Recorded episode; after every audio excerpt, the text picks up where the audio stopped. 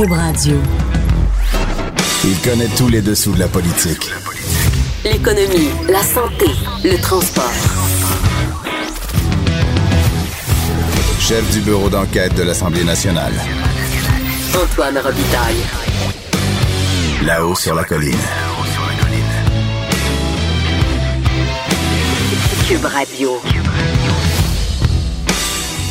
Dieu merci, c'est vendredi. Bon vendredi à tous en direct de notre cochon. On vous souhaite vraiment un fabuleux, neigeux encore une fois. J'espère que tout le monde va sortir ses skis et ses raquettes. Euh, À 13h15, on aura Gaétan Barrette qui a fait une interpellation modèle vraiment aujourd'hui. Il a grillé le, le président du Conseil du Trésor. On va discuter de ça avec lui. À 13h30, Annabelle Blais, surnommée Annabis, euh, donc la reporter experte en matière euh, de débat sur le cannabis. Et à 13h45, une revue de la semaine à la fois linguistique et numérique avec notre nouveau duo, Lionel Méné et Michael Labranche. Mais d'abord, j'ai deux vadrouilleurs euh, en studio ici dans le Cocheron. Euh, deux vadrouilleurs dont le premier, euh, nous écoutons sa musique de présentation. Elle est pleine de roses. Donnez-moi des roses, mademoiselle, car j'ai rendez-vous. C'est très important. Et des roses, on peut t'en lancer aujourd'hui, Patrick Belrose, parce que tu fais la une euh, du Journal de Montréal, Journal de Québec, Très avec une histoire très intéressante sur euh, la baisse d'inspection, la baisse du nombre d'inspections dans les résidences privées pour personnes âgées. Parle-nous de, de, cette, euh, de cette importante histoire ce matin. Oui, écoute, des données très étonnantes qu'on a reçues. Euh, faut donner le crédit au Parti québécois qui a fait une demande d'accès à l'information et qui nous a fait parvenir euh, les données. Donc, les inspections aléatoires dans les résidences privées. Donc, on va vérifier, par exemple, les mesures d'incendie, les questions des les registres pour les accidents, incidents, etc., etc. En 2014, on avait 1008 inspections annuellement. Par la suite, 931, 675, 747. Jusque-là, ça reste, disons, normal. On a toujours sept inspecteurs environ qui se prennent à travers le Québec et qui font des, des visites comme ça aléatoires. 2018, on tombe à 189. Donc, on est passé de 1000 à 700 à 189. Ben voyons donc. Pourtant, le, même, le, le nombre d'inspecteurs est le même. Oui, oui, tout à fait. Ça n'a pas changé depuis 2012. C'est sept inspecteurs qui sont au Québec pour euh, s'occuper de la tâche. Sur environ 1800, si je me souviens bien, établissements, ce qui est quand même euh, peu d'inspecteurs pour beaucoup d'établissements. C'est vraiment étonnant parce que tout le monde dit il faut s'occuper de nos aînés, là, comme s'ils étaient notre propriété. Nos aînés, c'est important, c'est ceux qui ont bâti le Québec. Je veux dire, les discours sont, sont toujours euh, dans, vont toujours dans ce sens-là. Et là, on découvre que on inspecte euh, de moins en moins les résidences privées. Comment on peut expliquer ça? Ben, justement, non seulement on dit qu'il faut s'occuper de nos aînés, comme tu dis, mais en plus, on a vu des cas très inquiétants Oui. rapportés par les médias dans les derniers mois même, euh, même pas les dernières années. Euh, la mère de Gilles Duceppe qui est décédée parce qu'elle n'avait pas entendu le message qui disait qu'il fallait pas sortir quand il y avait une alarme d'incendie. s'est retrouvée, elle est embarrée à l'extérieur, décédée Oui. d'hypothermie. C'est extrêmement triste. Euh, un autre cas à Shawinigan, quand euh, une nouvelle dame a repris la résidence Le Chêné, on a appris que l'ex-propriétaire faisait vivre l'enfer à ses anciens résidents Ah oui. pendant des années et des années. Euh, même chose, Jean-Pierre Ménard qui a dénoncé aussi euh, des chutes à répétition de sa belle-mère qui est finalement décédée après une chute. Euh, et même que, on, ben, en fait, sans, sans, sans, sans, rappeler l'île verte, avec Ah ben oui. l'incendie qui a coûté la vie à, à 32 personnes. Donc, euh, oui, c'est très étonnant et on s'est demandé, ben, on a demandé au ministère pourquoi, qu'est-ce qui explique cela? Ouais. On a eu une réponse, je vais juger qu'est-ce que vous en pensez. Donc, dans la foulée de l'île verte, il y a eu une enquête publique du coroner de l'âge, des recommandations, et finalement, en 2018, on a appliqué une nouvelle réglementation. Excusez-moi. Et là, ce qu'on nous dit, c'est que les résidences privées ont eu une période de transition pour s'adapter à la nouvelle réglementation. OK. Et donc, pour cette raison-là, il y a eu moins d'inspections. Il y en a quand même eu, comme, Comme si on leur donnait une chance de, un de petit peu, on, on- leur laisse le temps de s'adapter avant d'aller voir et d'évaluer si ils font la bonne chose. J'entendais Marguerite Blais ce matin, la ministre des Aînés, Qui elle-même semblait un peu euh, flabbergastée Dé- cette, décontenancée, s'il te plaît. par cette réponse. Et- oui, c'est ça. Et, et elle disait euh, euh, aussi, il y a eu des formations. Donc, oui, il y, a- il y a aussi les inspecteurs étaient en le- formation. On attendait que les gens soient formés en Exact. Je présume qu'ils n'ont pas été en formation pendant un an, on s'entend, mais ce Ben qu'on m'a oui. dit, c'est on a aussi donné une période de transition aux résidences. Il y a quand même eu des inspections qui ont été faites, là, 189, on le rappelle. Ce qui nous étonne dans cette réponse-là, c'est qu'on se dit, ben écoute, c'est bien beau de donner une période de transition, puis de pas sanctionner les résidences avant la, la- la période en question. Mais qu'est-ce qui nous empêche d'aller visiter puis s'assurer que la sécurité, l'hygiène, tout ça est en place euh, pour l'instant, puis que ça répond aux normes minimales qu'on a déjà avant de rajouter de nouvelles normes. Donc, c'est la réponse que j'ai pour l'instant. Petit, euh, petit scoop, euh, Antoine. Ah, J'ai euh, des petites souris qui m'écrivent euh, à l'occasion on est toujours preneur.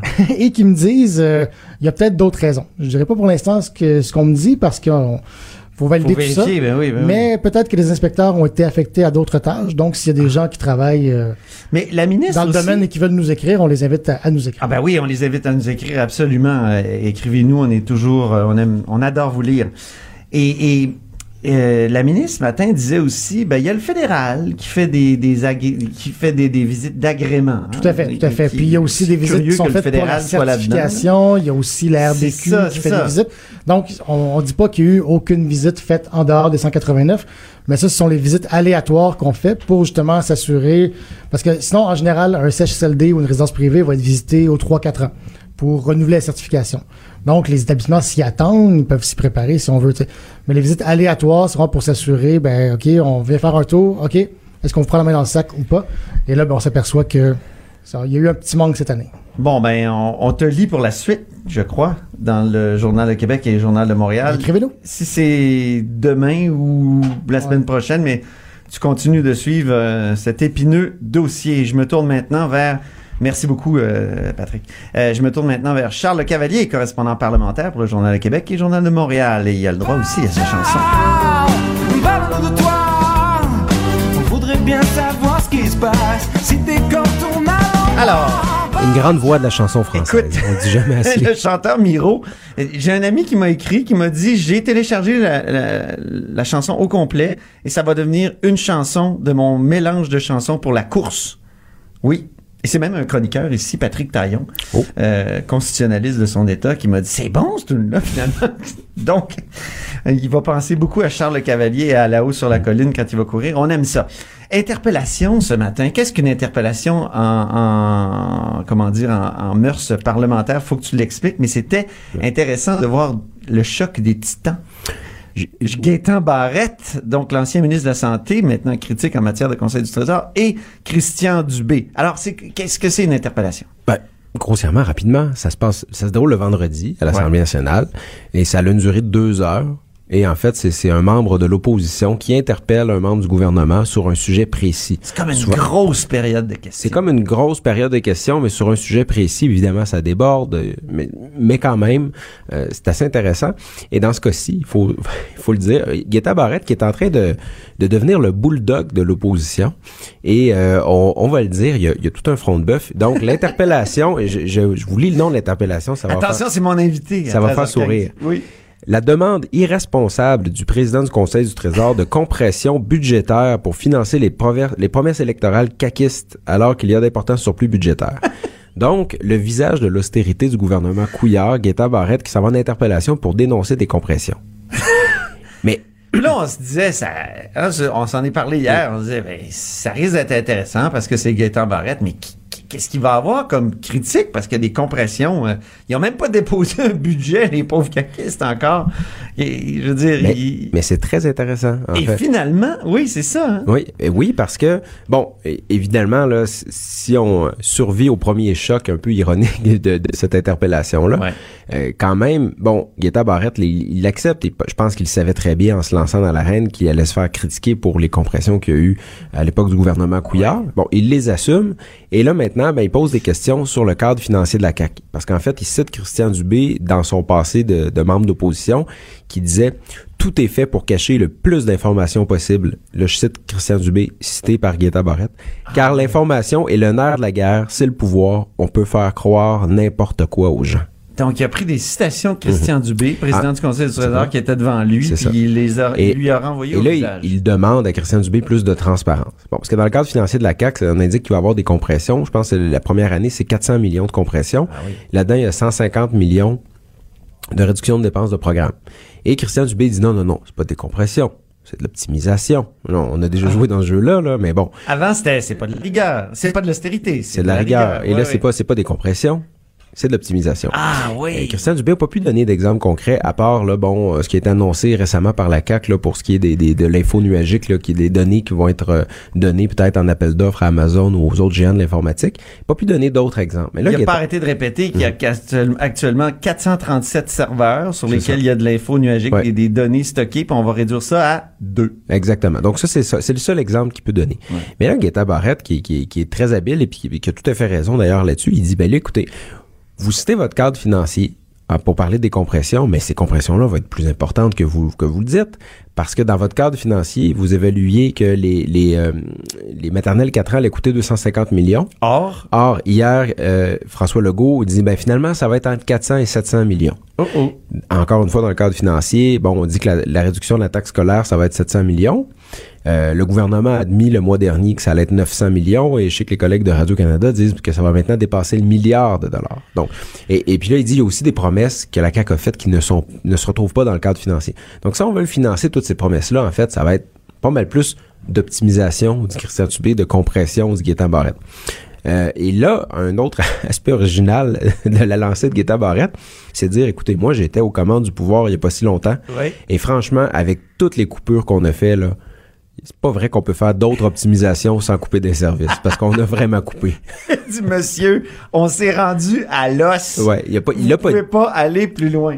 il a pas dit ça exactement comme ça, là, mais euh, c'est pas mal ça que ça voulait dire. là. Je peux, je peux vous le, je peux vous dire- faire la Ah oui, citation exacte. là. cite-nous-le au texte. Je ne peux concevoir qu'après l'exercice que notre gouvernement a fait, un objectif de réduction des dépenses, qu'il puisse dire aujourd'hui, Christian Dubé, qu'il est capable d'aller ch- aller chercher des économies additionnelles sans toucher au service. Ah oui, parce que c'est ça la question. Mhm. C'est que les caquistes ont promis de couper puis de dépenser plus. Habituellement, ça, ça fait en sorte que les services sont touchés. Et Christian c'est là-dessus là, que revenait constamment Barrette. et là, Christian Dubé aussi, bon, euh, je ne sais pas si c'était une erreur, je sais pas bon, s'il souhaitait vraiment dire ça, mais là, il a parlé des trois années d'austérité libérale. Il a utilisé le mot austérité. J'ai trouvé ça fascinant. Ben, c'est sûr que dans quelques années, si la CAQ doit faire des compressions assez importantes, on va pouvoir ressortir le mot austérité. Ça va être difficile pour Christian Dubé de s'en défendre parce qu'il il a utilisé ce mot-là, austérité, pour parler des années de- du gouvernement Couillard. Exactement, exactement. Ben, merci pour ce bon compte rendu de cette interpellation. Si je peux terminer euh, sur une analogie ben oui, vas-y. animalière, je disais que Gaétan Barrette avait un front de bœuf. On peut dire qu'à la fin de l'interpellation, il a dit, ben, c'était la première interpellation. Vous m'avez donné des réponses. On va les conserver. Et on va attendre plus tard, euh, bon, que vous fassiez vos annonces. Donc, on peut dire qu'il a ficelé, ficelé son jambon. Il est en train de monter un dossier Exactement. qui va, euh, dont il va se servir pendant les, euh, les quatre ans du gouvernement caquiste.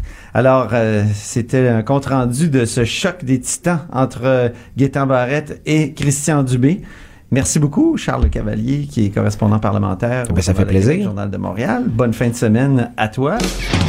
Là-haut sur la colline. Pour nous rejoindre en studio, Studio à commercial cube.radio. Appelez ou textez 187 Cube Radio. 1877 827 2346. Et oui, on est de retour à la haut sur la colline et on s'en va joindre au téléphone Gaétan Barrette, député de la Pinière. Bonjour, Monsieur Barrette. Bonjour, comment allez-vous? Ça va très bien. Et vous, vous êtes dans la neige?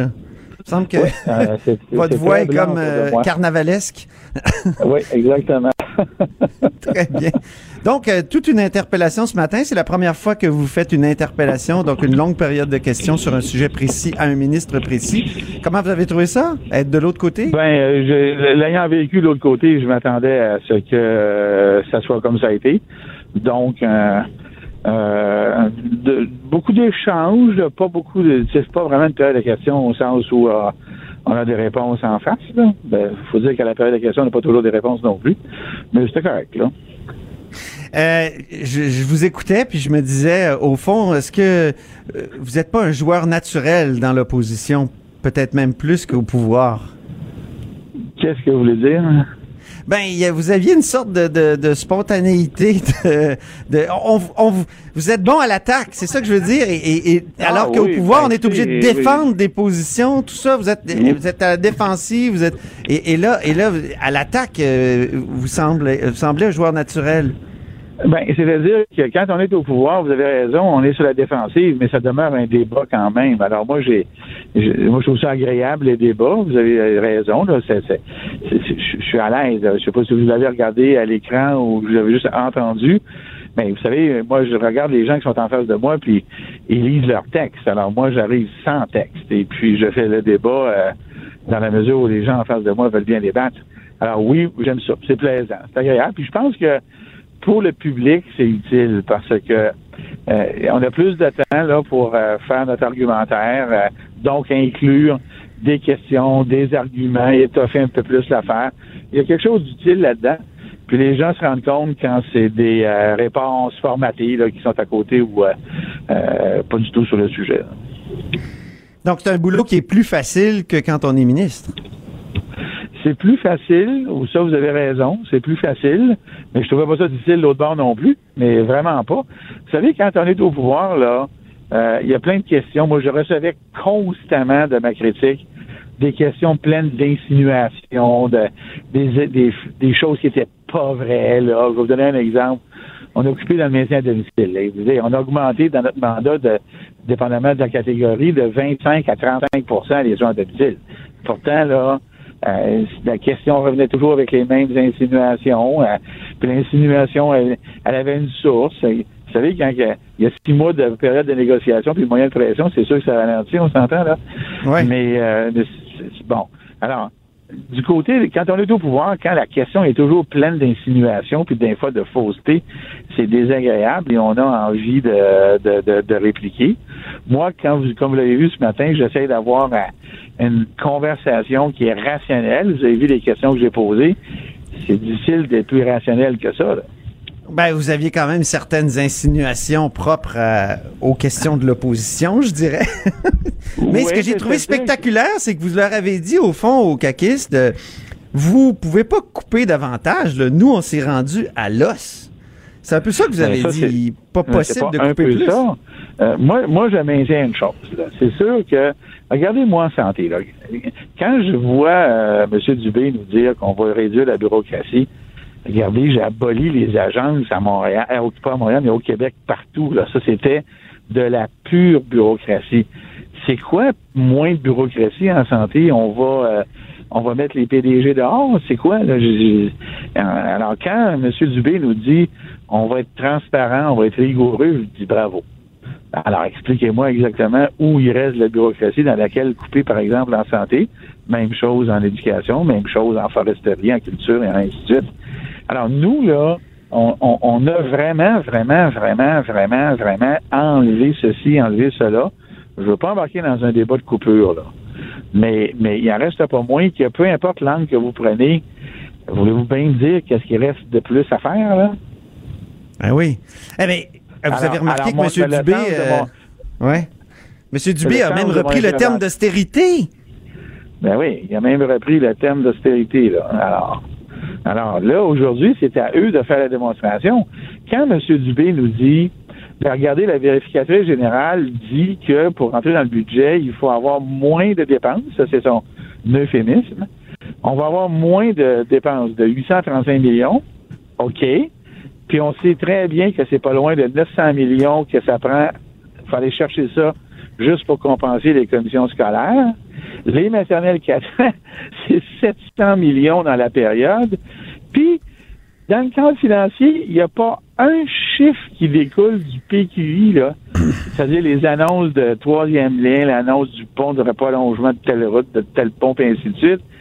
Et là, euh, moi, je lui dis, il pose une question, ben oui, mais regardez, là, c'est parce que vous dites que vous couperez pas, mais en même temps, vous dites qu'il n'y aura pas de surplus, puis en même temps, vous dites que vous, euh, vous allez remplir toutes vos promesses. Ben, c'est parce que rigoureusement, cette équation mathématique verbalisée là, elle marche pas.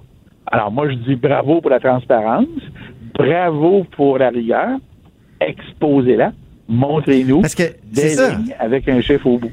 Si j'ai bien compris, au fond, euh, vous avez démontré que bon, la maternelle, ça va coûter plus cher, les taxes scolaires, ça va coûter plus cher. Donc, le cadre financier, il craque, là. Et, et, et Exactement. M. Dubé, au fond, la seule réponse qu'il vous a donnée, c'est Ah, on va économiser beaucoup dans l'informatique, mais il a parlé de 125 millions, pas plus, là. Ouais, puis c'est- attendez, là, à un Ouais. moment donné, M. Euh, Robitaille, j'espère que Robillard, pardon, j'espère qu'on va. Non, non, Robitaille, Robitaille. Excusez-moi. euh, à un moment donné, on aura peut-être le temps d'avoir cette conversation-là. Et j'ai bien dit, j'ai bien dit, je vais me citer, l'ensemble de l'œuvre, il n'y en aura pas d'économie, c'est juste impossible. On y reviendra, là. Mais euh, c'est bien sûr, nous autres aussi, on s'en, allait là-dessus. Euh, concentrer, les serveurs dans moins de sites. Tout le monde est là-dessus. Mais on allait le faire à l'interne. Là, ils vont le faire à l'externe. Et quand on le fait à l'externe, c'est un autre débat et aussi un autre coût. Alors, Oui. quand on regarde, quand on regarde l'économie ponctuelle, là, euh, ben, OK, c'est correct. Il y a une économie dans un, quand je dis ponctuelle, c'est l'économie dans une partie de l'œuvre. Mais quand on prend l'ensemble de l'œuvre, c'est une autre affaire. Mais, euh, Comme acheter un auto usagé. L'auto usagé, elle coûte moins cher, mais s'il y a plein de réparations dedans, euh, on a beau être bien content d'avoir un auto qui coûte moins cher, mais si ça coûte le prix de l'auto, la réparer, on n'est pas plus avancé. Sur l'informatique, euh, vous trouvez pas que vous dites tout le monde est là-dessus d'envoyer des données sur dans, dans de l'info Non, non, non, non, non, mais est-ce qu'il n'y a pas tout des le monde Non, non, monsieur euh, Robitaille, attention. Je dis tout le monde est d'accord avec l'optimisation du nombre de centres de services. Tout le monde n'est pas d'accord sur envoyer les données à l'externe. Ouais. C'est ça, c'est ça, c'est ça, ça vous fait peur aussi, là. Je veux dire, euh, votre collègue Marois Risky a critiqué cette décision-là de- d'envoyer ça chez Amazon. Mais M. Monsieur Dubé, raison. lui, il trouve que c'est une bonne idée. Ouais, c'est ça. Il y a- donc, il y a vraiment Elle- un risque, selon vous. Les données en santé a- sont vraiment un risque? Euh, ben là, là, il y a une affaire qui est pas claire là, pour le gouvernement transparent. Euh, Est-ce que la santé s'en va à l'externe? Euh, alors, pour n'importe quelle donnée, il y a plus forte raison les données en santé. Si va à l'externe, il y a un risque. Parce que, comme ma collègue euh, Risky a dit, euh, ben c'est bien plate, là, mais euh, le, le pouvoir de l'État américain qui est changeant, mais qui est très puissant, euh, c'est pas vrai. Là. Moi, regardez, je, je- je dis souvent ça à la blague. Euh, nous avons tous été sous le charme d'un gars qui va sur une scène puis qui s'habille en Québec solidaire, c'est de l'humour, euh, mais qui, qui nous garantit la, la, la protection de nos données, puis qui est à la tête d'une des plus grosses compagnies du monde qui s'appelle euh, Zu- Zuckerberg, mais on a appris euh, Cambridge Analytica hein, et autre chose. Alors c'est beau là ces affaires-là, là, mais on a le contrôle, on a la garantie de sécurité quand on contrôle notre base de données. Quand on l'a pas, on ne sait pas ce qui se passe. Mais vous, vous avez, vous avez à la- été à la tête d'un ministère où il y avait énormément de données. Euh, écoutez, le- la, la RAMQ, ça doit être gigantesque, là. Le plus Et- gros en données, c'est nous autres euh, qui étions Ben les oui. plus gros. C'est ça. Puis le je gouvernement nous dit qu'il y a 80% qui vont être envoyés euh, dans, dans Ouais. l'info nuagique étranger. Est-ce que ça, c'est justement ces données-là pour- Oui? Ben, moi, moi, je souscris aux arguments de Marois, là. Euh, L'argument légal, euh, les lois et ainsi de suite. Euh, ça, ça, je souscris à ça sans mille à l'heure. Il y a un danger, là, il n'y a aucun doute. Sur le plan du coût, ben, à un moment donné, là, euh, il y a bien des choses à dire, puis il va falloir les dire. Euh, un coup qu'on a fait l'économie du volume d'un serveur, parfait, OK? Mais je peux vous dire une chose, quand la donnée elle va être ailleurs, là, euh, elle va être hébergée à profit, elle va être consultée à profit, elle va être migrée à profit. Et la chose que ça donne comme problème, c'est que vous allez aimer le terme, M. Euh, Robitaille, vous allez l'aimer. On perd notre souveraineté de la Ah. donnée. Oui, c'est ça. C'est clair. Exactement. Et euh, ça, c'est sans compter la perte d'expertise à jamais. À jamais. Comprenez bien une chose. Parce que À jamais ou ben ça peut se rapatrier, j'imagine un, un jour. Ah oui, ben justement, je viens de vous le dire. Attelez-vous, parce que migrer de la donnée, ça coûte cher en Titi. On fait ça une fois, on va pas ça deux fois. Euh, ça coûte cher. On devient, ben, je vais prendre un exemple. Que vous soyez à Apple ou Microsoft, là, ben, vous payez des redevances. hein. vous les payez en quelque part dans le prix, là.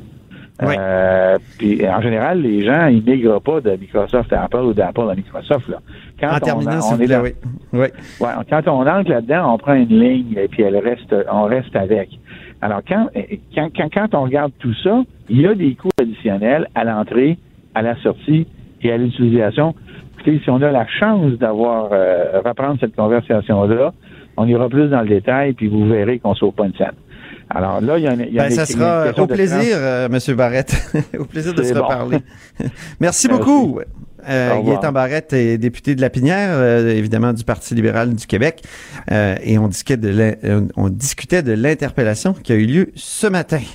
On va faire une petite pause très courte et ensuite on s'entretient avec Annabelle Blais. De 13 à 14.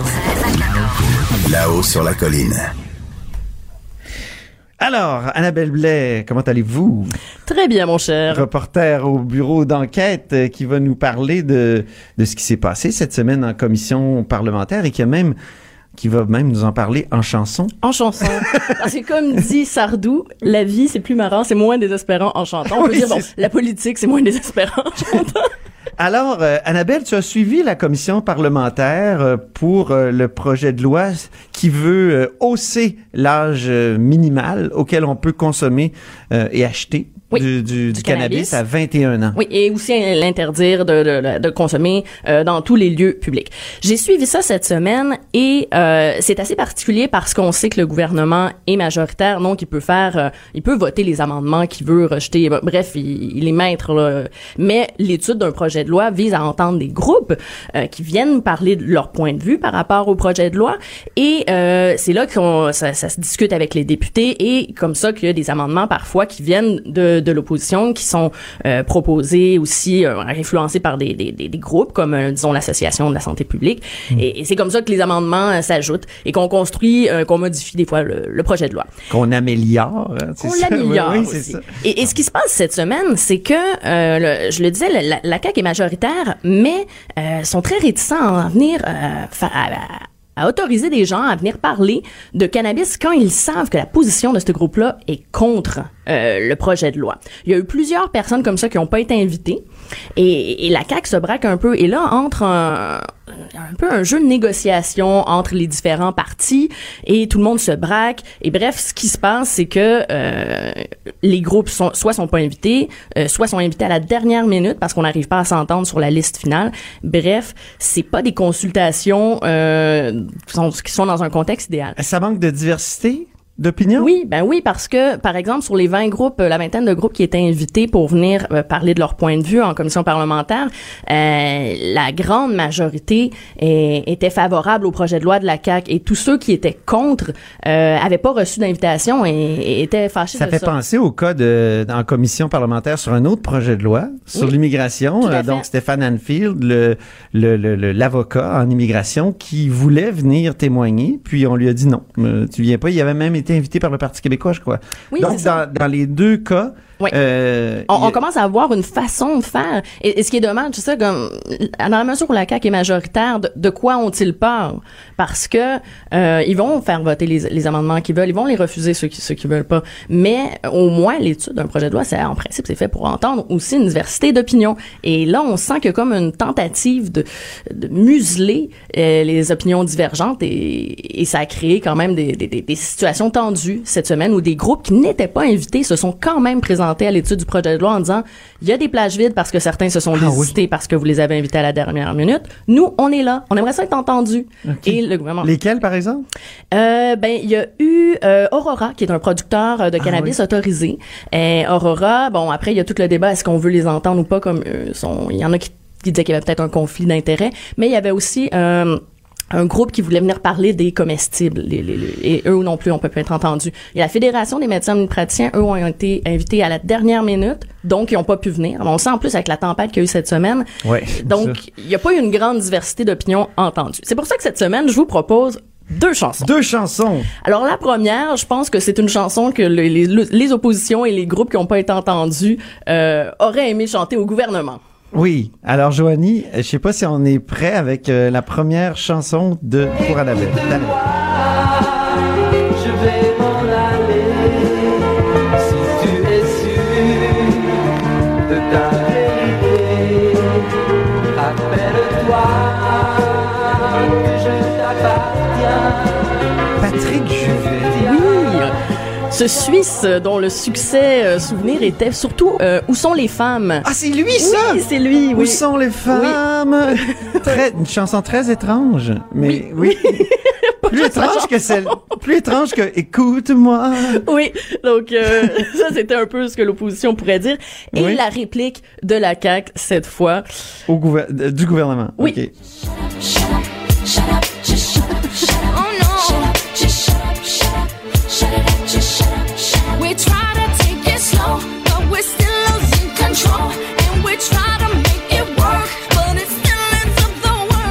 Oh. Et, qui chante? Black Eyed Peas. Ah oui! Oui, ben je trouvais quand même le début de la chanson est très drôle parce que Shut up! ben oui, puis ça dit euh, on essaie de tout contrôler ça, mais finalement euh, ça, s'en- ça empire. C'est ça, exactement. Parce qu'à trop con- trop contrôler le message, c'est c'est souvent ça qui arrive. Ça peut se retourner contre ça. Ça, ça paraît mal. On l'a vu avec Stephen Harper très souvent. C'est quand l'extrême contrôle, ben ça, ça donne l'impression qu'on a peur de la divergence d'opinion. Sur le fond, en même temps, c'est sûr que la CAQ était en, en campagne électorale très claire là-dessus. là. Le, Oui. le- le 21 ans, ils ont été élus avec ce mandat-là, mais ça ne les empêche pas d'écouter au moins en commission parlementaire des points de vue euh, divergents.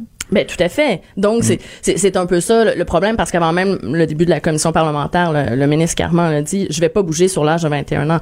On comprend bien, mais en même temps il y a un processus démocratique et ça serait bien aussi de de, de, de le respecter. J'ai l'impression que le gouvernement est pressé de passer certaines lois en début de mandat, Oui. de tourner la page, comme a bien dit euh, euh, François Legault lui-même. Il l'a dit sur les signes religieux, mais j'ai l'impression que sur le cannabis, sur l'immigration, on veut faire ça vite pour après ça annoncer plus de bonnes nouvelles, être, être dans les, bonnes nouvelles. J'ai l'impression aussi que sur le cannabis, c'est que c'est des idées, euh, ben c'est dogmatique. Il y a pas beaucoup de de recherches scientifiques qui viennent appuyer ça. Donc, c'est vrai que ça, ça peut faire mal paraître quand on a juste des experts qui viennent dire ça sert à rien d'augmenter à 21 ans. Un moment, on se demande, mais pourquoi vous le faites? Donc, Oui. euh, on peut comprendre que l'exercice peut les faire mal paraître. Il y a toujours mais- les psychiatres qui estiment que, euh, évidemment, la formation du cerveau fait en sorte que euh, jusqu'à quoi? Jusqu'à 25 24, ans. 25 ans, c'est préférable de pas consommer de, de cannabis avant. Donc ça, je trouve ça, c'est un argument de poids quand même. Mais toutes les associations de santé publique viennent dire que ça, ça, ça, ça fera rien. Ça, les jeunes consomment déjà du cannabis, donc aussi bien leur permettre d'avoir d'avoir accès à du cannabis contrôlé avec des taux de THC plus faibles. Donc, il, en ce moment, ce qu'on voit, c'est qu'il y a deux groupes là euh, qui, qui s'opposent les et les euh, experts de la santé publique. Euh, donc, c'est pas juste un débat politique, c'est vraiment aussi euh, tout un débat sur sur la santé. Qu'est-ce qui qu'est-ce qui est prévaut Est-ce qu'on regarde juste le cerveau ou on regarde d'un d'un point de vue justement plus général pour la société, la santé publique? Donc, c'est c'est un débat intéressant et c'est pour ça Oui. que la commission parlementaire est un endroit intéressant où l'avoir, ce débat-là. Ouais, oui. Et donc, si on entend juste les experts du cerveau et pas de la santé publique, il y a un déséquilibre. Donc, il reste combien de temps là, à la Euh, il reste des journées, euh, une ou deux journées, si je ne m'abuse, la semaine prochaine. OK. Donc, euh, puis il y a encore peut-être euh, possibilité d'a- d'ajouter des, des groupes parce que euh, il y a encore de la place. Là, il y a eu un peu de. de On est quand même en février, là, la, la- la session parlementaire euh, ne finit qu'en juin. Je- je- on aurait le temps. Je crois que oui. Au moins d'entendre euh, de les gens. C'est sûr que, que les gens maintenant se, se font entendre ailleurs. là. Dans les Aussi. médias en masse, je veux dire, on les a entendus, mais c'est bien dans un cadre formel d'avoir euh, d'avoir tout le monde. Ah, tout à fait. Et puis, Ouais. c'est un cadre formel, mais je veux dire, c'est aussi à ça que ça sert, l'étude d'un projet de loi. Sinon, ben, on fait tout voter sous le baillon, puis merci, bonsoir, on, on passe à d'autres choses. Mais c'est pas... En tout cas, la dernière fois que j'ai vérifié, c'est pas comme ça que ça fonctionnait. Exactement. Merci infiniment, Annabelle Blais, donc euh, reporter au bureau d'enquête ici à Québec et parfois, euh, parfois euh, appelé can Annabis. Et Cannabelle. Cannabelle, parfois. Et aficionado des karaokés. Oui, c'est ça. D'où l'intérêt de ce vendredi en chanson. Oui, exactement. Merci pour les deux chansons, Patrick Juvet, Écoute-moi, et euh, Black Eyed Peas, euh, Eye Peas, hein, c'est ça? Shut up. c'est tout. Donc, je mettais là-dessus. Là-haut sur la colline. Joignez-vous à la discussion. Appelez ou textez 187 Cube Radio. 1877 827 2346. Et oui, c'est notre, euh, c'est l'heure de la revue linguistique et la revue du web de la semaine. Donc, euh, en studio avec moi, j'ai Lionel Méné, linguiste, auteur entre autres du dictionnaire québécois-français. Bonjour Lionel Méné. Bonjour Antoine. Oh, je vais monter le micro. Je crois qu'il est bon comme ça, ça va aller mieux. Bon, euh, on, on reprend ça. Bonjour Lionel Méné. Bonjour Antoine. voilà, super, génial. Maintenant, il y a Michael Labranche aussi, qui est de la zone ASNAT. Bonjour. Producteur de contenu à l'agence QMI. Et on commence tout de suite avec toi, Michael. Tu veux nous parler d'un sobriquet qui euh, vraiment commence à faire école? Ben, qui est revenu cette semaine, en Ah fait, oui. qui avait été utilisé par euh, Gabriel Nadeau-Dubois la semaine dernière pour décrire Éric Kerr, Oui. député de la Pelletrie, et qu'il avait euh, appelé shérif de la Pelletrie. Oui. Et donc, cette semaine, Pierre Arcan a repris l'expression. Euh, D'ailleurs, on a un extrait. Le premier ministre, après avoir dénoncé pendant des années ce qu'il a qualifié de bordel informatique, bien le shérif de la pelleterie ne voit plus maintenant l'intérêt de faire enquête. Moi, je me souviens d'un certain shérif de la pelleterie qui dégainait plus vite que son ombre quand venait le temps de dénoncer des nominations partisanes. Ma question pour le shérif de la pelleterie, est-ce que ça fait mal se tirer dans le pied? Et Ah oui, ça, c'est la semaine passée, oui, à la suite de l'article que j'ai fait sur euh, Pierre Arcan, ben, Pierre Arcan a répondu sur Twitter en disant que le député de Gouin avait tellement été inspirant. Ah. Il a ajouté même un gif qu'on voit Gabriel Nadeau-Dubois Et moi, j'ajouterais. dégainé. J'ajouterais quelque chose, Michael. C'est Éric Kerr lui-même qui s'est auto-baptisé shérif. Shérif? Oui, Ah oui, oui, oui. Pas shérif de la pelleterie. Non, Shérif. mais il disait je vais être le shérif des, euh, de l'informatique. Et, là, justement, c'est lui qui est le shérif et, et Marois Risky cette semaine euh, ici à ce studio, dans ce studio, a surnommé euh, Monsieur Kerr de cowboy. Elle dit il faut plus dire shérif parce qu'il il travaille trop vite et tout ça, notamment son annonce sur les serveurs informatiques. Et je me tourne maintenant vers Lionel shérif, c'est un sobriquet. Oui, c'est un sobriquet, oui. Oui, hein? Et effectivement, d'ailleurs, c'est pas le bon mot, hein, parce qu'il est plutôt cow-boy que Lucky Luke qui dégaine plus vite que son ombre. Mais c'est vrai. C'est un cow-boy, c'est pas un shérif. Il y a une Enfin, confusion. Ben, il y a, je dirais, une sorte de péronisme d'ima- d'image Ah oui, c'est bon. de la part de Gabriel Nadeau-Dubois, parce qu'en fait, euh, il est passé de l'image donc de Lucky Luke, qui est un cow-boy, à l'image du shérif. Mais tu me dis, j'apprends que c'est Eric Kerr lui-même qui s'est auto-nommé, auto-sobriquetisé, sobriquetisé, Comment on dirait ça? Sobriquet- auto-sobriquetisé, Ah, peut-être, mais c'est un néologisme. hein. Oui. Euh, donc, il s'est euh, nommé lui-même euh, shérif. Donc, c'est un sobriquet. C'est quoi un sobriquet?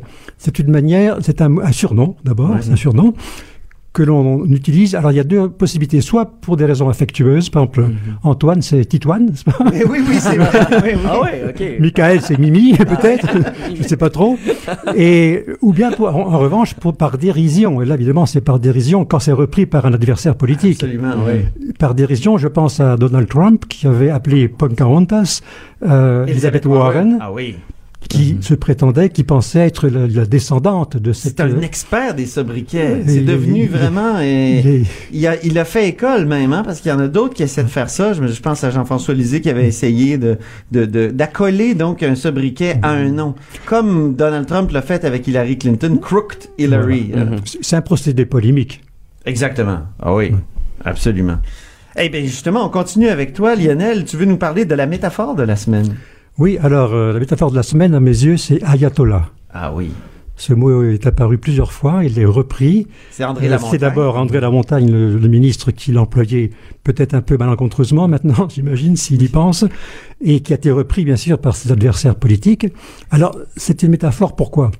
C'est parce qu'en fait, on part d'un mot concret. Ayatollah, c'est un mot concret, ça désigne un religieux dans la, dans la branche chiite de l'islam, Oui. et en Iran en particulier, n'est-ce pas? Oui. Et on prend, on prend un mot concret comme ayatollah et on l'utilise dans une situation abstraite. Là, c'est quoi? C'est l'application des lois sur l'environnement. On est en dehors du religieux. Donc, on Ouais. sort du religieux et on attribue donc euh, ce mot-là à des gens qui ne sont pas des ayatollahs, mais des fonctionnaires. Donc, on passe du l'ayatollah, le religieux, au fonctionnaire. Donc, on voit bien qu'il y a un glissement de sens. Et par ailleurs, il n'y a pas de comparaison comme dans com. On dit pas ces fonctionnaires sont comme des ayatollahs, on dit les ayatollahs de, du ministère. C'est ça, exactement. Euh, oui. Est-ce que, Michael. en fait, une, un sobriquet n'est pas une métaphore répétée, euh, Ah? comme le shérif, par Pas exemple, qui est une métaphore? Ben, à l'origine, un, sobri- un sobriquet pourrait être une métaphore. Par Mhm. exemple, Pocahontas, c'est le cas. Shérif? Parce qu'en fait, euh, Elizabeth Warren euh, Elle prétend prétend. être d'origine amérindienne. Ouais. Donc, il a repris par dérision, il a appelé Pocahontas pour montrer qu'elle se prétend être Mhm. amérindienne. Donc, il y, a, il y a un rapport parfois dans l'origine, au moins, entre sobriquet et métaphore. Absolument. Euh, tu veux nous parler, Michael, maintenant d'une colère parlementaire, moi que je juge justifiée? Eh ben, tu suis la politique sûrement depuis plus longtemps que moi. Euh, moi, je la suis depuis peu, en tout cas régulièrement, et Mais t'as un œil à, à- avisé déjà, je oui, trouve. mais justement, euh, je me demandais si c'était normal le fait que Sébastien Proux se, se levait toujours en chambre à la suite d'un dépôt de loi. Sébastien Proux étant le leader Du parlementaire PLQ, oui. oui, pour de demander, l'opposition. pour demander euh, à Simon Jolin Barrette s'il allait, allait avoir euh, des, des consultations tout le temps relativement à un dépôt de projet de loi. Je me demandais si c'était normal. Tout, Oui, c'est tout à fait normal. C'est tout à fait normal, mais ça dégénère habituellement pas en petite chicane comme ça a été le cas. Donc, il y a le leader du, du gouvernement, Simon Jeanin Barrette, qui réplique au leader de l'opposition, qui demande toujours... Les oppositions veulent toujours plus de consultations parce qu'ils veulent ralentir, euh, ils veulent que le gouvernement n'aboutisse pas. C'est comme une, une Et- stratégie. Et, et le, le gouvernement, lui, veut limiter les consultations parce qu'il sait où il s'en va. Il, souvent, il sait exactement, comme on, on en a discuté avec Annabelle tout à l'heure en matière de cannabis, en matière d'immigration aussi. Donc, c'est c'est pour ça. Et, et- mais là, tu as raison de souligner, il y a des chicanes assez Et particulières. surtout cette semaine, on dirait que Ben cette oui. semaine en particulier, la période des questions était indisciplinée. Les leaders se levaient euh, pratiquement à, à tous les interventions. Et euh, Gabriel Nadeau-Dubois euh, semblait être tanné un peu de ça. On a Oui. Est-ce qu'on peut passer à la période des questions puis qu'on arrête comme ça d'échanger? Monsieur le Président, à chaque dépôt de projet de loi, on se, on souffre de cet échange qui semble, euh, où il semble avoir beaucoup de plaisir, là, mais le reste des parlementaires ont envie de procéder. Merci. C'est fâché. Oui, il était fâché. puis, euh, il y a quelques tweets intéressants de Québec Oui. solidaire qui ont été faits autour de cette querelle-là. Euh, C'était le jour d'avant. Son collègue Alexandre Leduc avait tweeté euh, petite chicane entre les leaders gouvernementaux et euh, du gouvernement et de l'opposition officielle pendant la période de questions ce matin. Mon ami Vincent Marissal me dit on est la seule petite école qui n'est pas fermée ce matin. On est la seule petite école parce qu'on était en pleine tempête. Oui, c'est ça. Hein? Mercredi tout était fermé. Exactement. Mm. Ah non, ça c'est c'est mais c'est important de le souligner. J'ai l'impression qu'aussi la colère de Gabriel Nadeau-Dubois a fait en sorte que les leaders se sont calmés Ben, Sébastien Pro, en tout cas, il s'est pas relevé après. Donc, parce que ça devient ridicule. Je me tourne vers Lionel Mené maintenant qui va nous parler de la langue massacrée de deux deux sortes. D'abord par les barbarismes. Donc Justin Trudeau, quand on pense à barbarisme, on pense à Justin Trudeau, je suis désolé. et, deuxièmement, les péronismes, qui, qui sont des espèces de déformations de d'expressions consacrées. Effectivement, alors, euh, les barbarismes d'abord. Oui. Euh, J'ai écouté avec euh, beaucoup d'attention les interventions de Justin Trudeau. Il fait une tournée électorale déjà. hein, euh, C'est parti là. les- Oui. Et donc, il a à Miramichi, en Acadie, il a fait deux beaux barbarismes. C'est quoi un barbarisme? C'est une, une- une- un mot qui n'existe pas dans la langue. C'est ça. C'est un mot déformé. Alors, il, répondait à une jeune femme libanaise d'origine, immigrante, qui racontait comme elle avait eu beaucoup de mal à s'intégrer dans son nouveau milieu, c'est à Dieppe, en Acadie. Et donc, euh, Justin Trudeau a dit, pour expliquer qu'il la comprenait bien, il a dit en gros, le dépaysagement rend difficile l'intègrement. Il a dit le dépaysagement. Oui. Ah oui. Alors là, j'ai un peu, j'ai, j'ai ramassé un peu hein, les deux formules, mais c'était, c'était deux dans deux phrases différentes. Mais enfin, ça vient. Donc, il a confondu dépaysagement, il a pensé à dépaysement, je pense. Oui. Parce que du paysagement, c'est Ben, c'est- l'été. On, on a refait notre Ah, jardin. peut-être qu'il ça, a ouais, peut-être marre aussi des tempêtes de neige aussi, je sais pas trop. Et, Ah, on et- peut faire un paysagement d'hiver, je sais pas, au carnaval. et un dépaysagement au printemps. un dépaysagement. Ah, c'est drôle. Et, ça. et l'intègrement, c'est l'intégration, bien sûr. hein. Donc, c'est un barbarisme. C'est deux barbarismes de suite, là. Mais un, un- un barbarisme peut aussi être un néologisme. Euh, Parfois, ça devient un néologisme, ça peut devenir un mot qui, euh, qui, colle. de... Oui, qui colle, oui, oui. Ah oui, c'est ça. Oui, OK, donc paysage. Il y en a fait un autre, hein, je pense, euh, Justin Trudeau. Euh, ben, paysagement et intègrement. Intègrement. Oui, intègrement, oui, euh, intégration en fait. Autrement dit, il voulait dire que le fait de se dépayser euh, euh, rendait difficile l'intégration. Bon. C'est ça.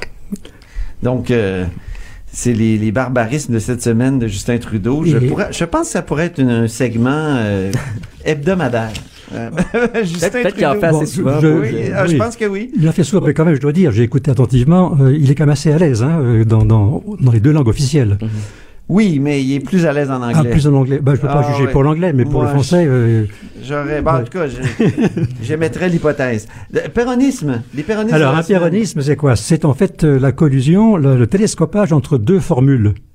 Donc c'est une erreur assez grave quand même et parfois comique. Jean, Et- Jean Perron, Alors, Ça vient de- l'ancien entraîneur, Le qui avait dit ça se vend comme des petits ponchos. Comme des- Oui, ça ne, pluie, ça, ça ne pluie pas les rues. oui, c'est ça, c'est ça. Malheureux Jean Perron euh, qui laisse son nom à ça, c'est dommage pour lui, mais enfin bon. Mais dans son dans sa biographie euh, qui est parue il y a une dizaine d'années, moi j'avais vu qu'il il admettait avoir fait plusieurs euh, péronistes. Donc il, il admettait par Volontairement? exemple, je pense que ça s'est terminé en queue de chemise. Oh. Ouais, il avait dit ça. Il y a un site web qui, le- qui les a tous recensés. Ah, je sais, il y en a des faux là-dedans. Ah oui? Mais, Ah euh, oui, oui. oui, oui. On ne prête Mais il y en a un vrai, il y a, il y a John Cardick est la preuve vivante que la drogue tue. Alors j'en ai relevé deux moi cette Oui, année oui. dans- Ça, à à l'Assemblée nationale. nouveau matériel. À l'Assemblée nationale en plus. hein, À l'Assemblée, fabuleux. Une qui vient de, de Simon Jolin Barrette, c'est pas n'importe qui, Ouais. euh, qui a dit ce qu'on a constaté au cours des dernières années, mais en fait au cours des 15 ans du régime libéral, c'est que le ministère de l'immigration s'est dégradé comme une peau de chagrin. C'est dégradé comme une peau de chagrin. C'est beau. Donc la situation se dégrade et ça se réduit comme une peau de chagrin. Donc il a confondu les deux. Voilà. Donc deux expressions Ouais. vraiment euh, Télescopage, hein? oui. Et le deuxième qui m'a qui m'a retenu, Oui. dans un contexte un peu moins drôle, c'est, euh, il annonçait la mort d'un ancien député, mais enfin disons que la formule est étonnante. Je ne dirai pas le nom de- du député. Euh, Madame la Présidente, la récente nouvelle de la mort de Monsieur X a résonné dans Portneuf comme un véritable coup de cœur. résonné comme un coup de cœur, c'est bon. Donc la nouvelle a résonné comme un coup de tonnerre et ça nous a porté un coup au cœur, n'est-ce Ben pas oui. Mais donc c'est un beau péronisme Peut-être aussi. qu'il je voulait souligner que la personne était morte d'un infarctus. Peut-être aussi. Il avait le cœur euh, comme ça. Oui, Savais-tu? Antoine, que lorsqu'on recherche péronisme sur Wikipédia, ton nom est là? Ah bon? Oui. Ah oui, On y parce parle que d'une ancienne chronique que tu faisais Ouais. euh, Oui, oui. dans un autre quotidien. Effectivement. Ah oui, non, mais c'est vrai. de- de- au devoir, j'avais euh, mots et mots de la politique. Puis j'avais euh, j'avais une chronique, une rubrique Mhm. ou une sous-rubrique euh, péronisme. Puis un des meilleurs, c'était Laurent Lessard, qui a donné une entrevue d'ailleurs à Geneviève euh, Geneviève Lajoie cette semaine. Et Laurent Lessard avait dit, par exemple, le, le gouvernement a pris c'était c'était pas le taureau par les cornes, a, a- a pris la charrue par les cornes. Oh! C'était fabuleux. Ah oui, je les notais, c'était extraordinaire. Maintenant, c'était la Saint-Valentin là, euh, hier quand Ben oui. même. Et Ben oui. pour la Saint-Valentin, dans Zone Asnat, Michael, t'as essayé d'imaginer des cartes Oui, que pourraient se donner les politiciens entre eux. exactement. Et ça a eu beaucoup de succès quand même. Et on- on- je vous invite à aller les voir parce qu'il y en a vraiment des bonnes. C'est un travail d'équipe, hein, je, faut, faut que je le dise. Ah, c'est un travail d'équipe, euh, mon pardon. collègue euh, Mathieu Blanchette. ouais. Mathieu Blanchette, Ouais. parfait. Bon, ben vous êtes, euh, vous êtes vraiment drôle parce qu'il y en, a, il y en avait des bonnes. Donc, des cartes de Saint-Valentin, parle-nous de 4 ou 5, là. euh, prends Ouais. ton temps. Premièrement, on a celle avec François Legault. Oui. Je t'aime comme une sœur. Il y avait François Legault en qui référence à l'élection quand- bec oui. sur la bouche à sa sœur. Oui. Oui. C'est bon, ça. Manon Massé, Oui. toi et moi, on a plus que le transport en commun. Ah, ça, c'est beau. C'est très bien. Il y a Mégane Perry-Melançon. Oui. Pas besoin de recomptage pour gagner ton cœur. Parce que Mégane Perry-Bélançon a gagné à la suite d'un long recomptage Oui. dans Gaspé, effectivement. C'est très bien. Éric Kerr, Oui. celui, celui-là, je pense que tu l'aimeras pas vu que c'est- en anglais. Ça va me heurter. ouais, ça hein. va Je pense heurter que le oui. mononcle 101. I care about you. c'est bien. Ça me fait penser, à tout- c'est Oui. fondé sur un calembour en fait. Ah oui. I care, Eric Kerr, I care, c'est quoi calembour? C'est l'homophonie, autrement dit des sons semblables ou identiques, Oui. pour un jeu de mots sur une homophonie. Et dans, dans, dans vos 12, j'en ai vu 12, hein, euh, Oui.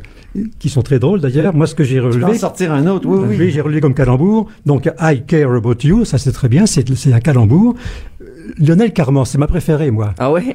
Ah oui, est-ce que je peux être ton prince Carman Ah oui. C'est bon ça, c'est très bon. Parce Oui. que c'est à la fois l'homophonie, hein, euh, charmant, carmant, et puis en plus c'est c'est la Saint-Valentin, donc le prince charmant, c'est la Saint-Valentin. Donc il était deux fois motivé celui-là, je trouve. Et c'est, et c'est vrai que c'est un homme charmant. en Et plus. ce qui est drôle et ce que notre collègue euh, Pascal Gobourdon me fait remarquer hier, c'est que vu que ça a connu un grand succès, bien sûr, on venait m'en parler, mais c'était toujours d'une différente carte qu'on venait me parler.